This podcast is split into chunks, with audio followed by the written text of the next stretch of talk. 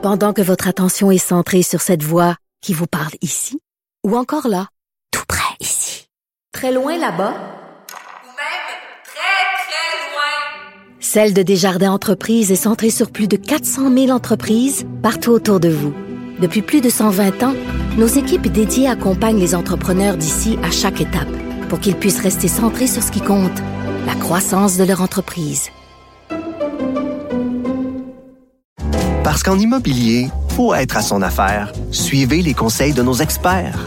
Via Capital, les courtiers immobiliers qu'on aime référer. Bonne écoute.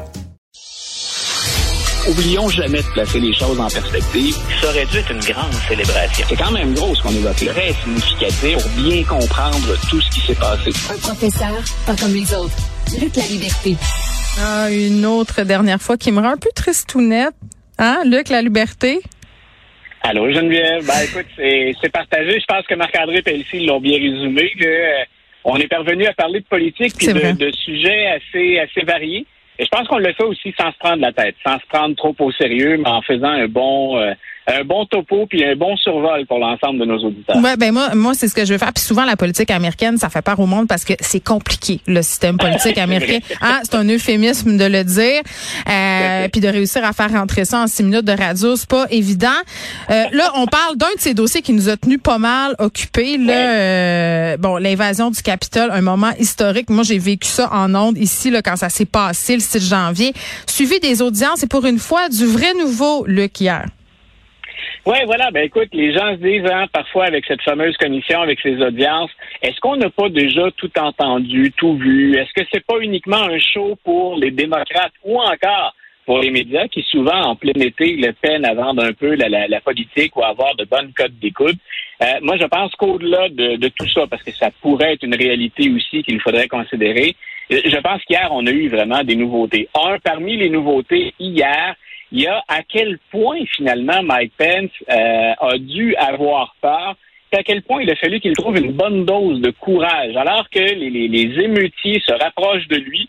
C'est pas rien hein, pour les auditeurs qui l'auraient raté. là, les émeutiers sont à 40 pieds de Mike Pence et Mike Pence a refusé qu'on l'évacue. Quand on a dit, là, écoutez, on vient de rentrer dans le Capitole, puis il faut sécuriser, mettre en sécurité les parlementaires et le vice-président qui présidait cette journée-là, le décompte officiel des, des voix de l'élection 2020, Mike Pence a dit non, non, non, moi je ne vais pas avec le reste du personnel dans les limousines ou les voitures de fonction.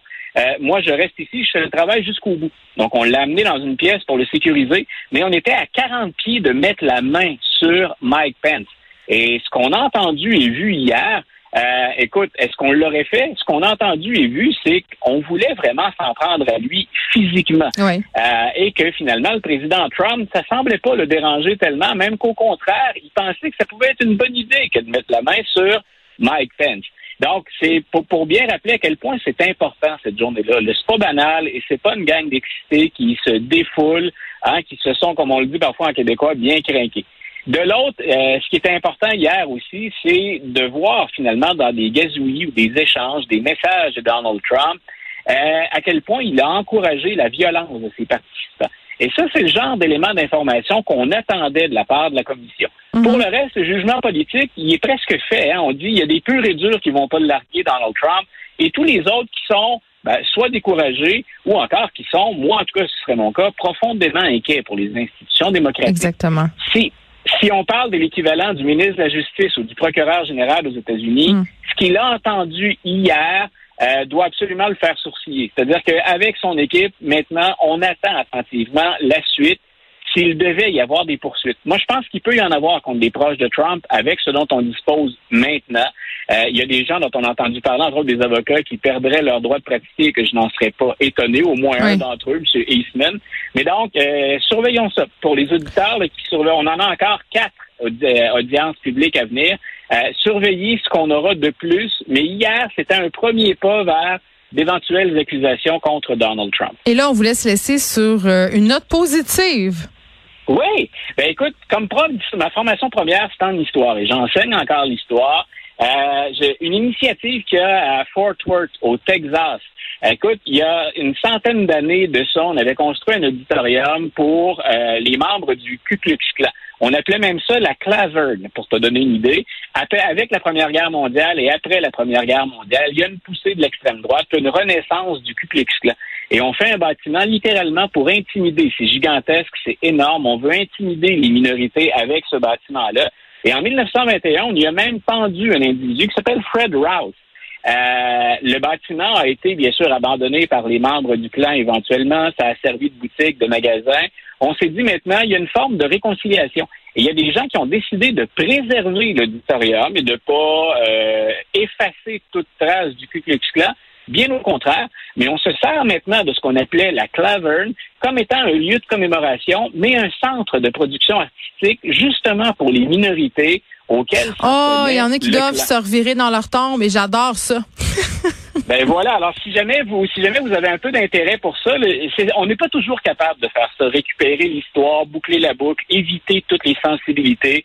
Parfois pour la communauté, puis on peut le comprendre, c'est trop.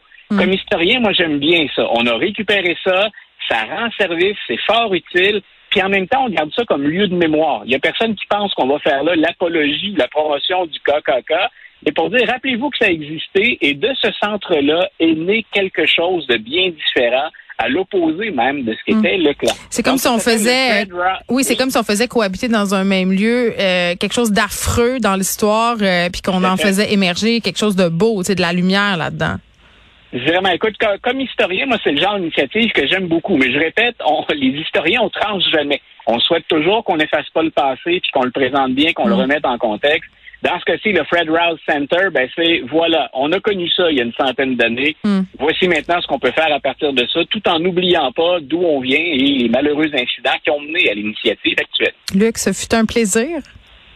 Écoute, c'est partagé, Geneviève. J'étais découverte avec, euh, avec cette émission-là. Je te connaissais par la déesse des mouches à feu.